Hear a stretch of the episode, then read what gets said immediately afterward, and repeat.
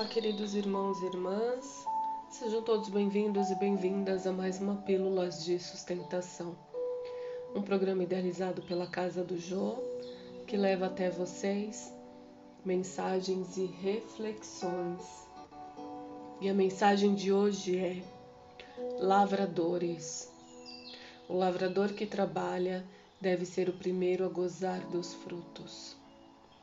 Palavras ditas por ditas por Paulo, que está em 2 Epístola a Timóteo, capítulo 2, versículo 6. Há lavradores de toda classe. Existem aqueles que compram o campo e exploram-no através de rendeiros suarentos, sem nunca tocarem o solo com as próprias mãos. Encontramos em muitos lugares os que, re, os que relegam a enxada a ferrugem, cruzando os braços e imputando à chuva ou ao sol o fracasso da sementeira que não vigiam.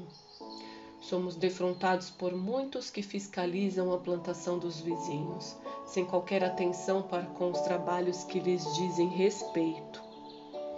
Temos diversos que falam desproposita, despropositadamente com referência a inutilidades mil, enquanto vermes destruidores aniquilam as flores frágeis.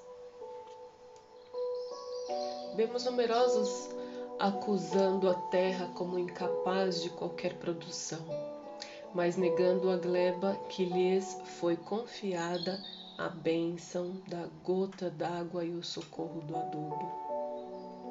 Observamos muitos que se dizem possuídos pela dor de cabeça, pelo resfriado ou pela, ou pela indisposição e perdem a sublime oportunidade de semear.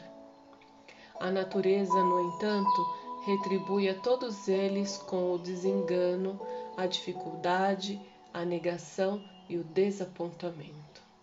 Mas o agricultor que realmente trabalha, cedo recolhe a graça do celeiro farto. E assim ocorre na lavoura do espírito. Ninguém logrará o resultado excelente sem esforçar-se, conferindo à obra do bem o melhor de si mesmo. Paulo de Tarso, escrevendo numa época de senhores e escravos, de superficialidade e favoritismo, não nos diz que o semeador distinguido por César, ou mais endinheirado, seria o legítimo detentor da colheita, mas asseverou com indiscutível acerto que o lavrador dedicado às próprias obrigações será o primeiro a, benefici a beneficiar-se com as vantagens do fruto. Graças te dou, Senhor, por mais este dia e que assim seja.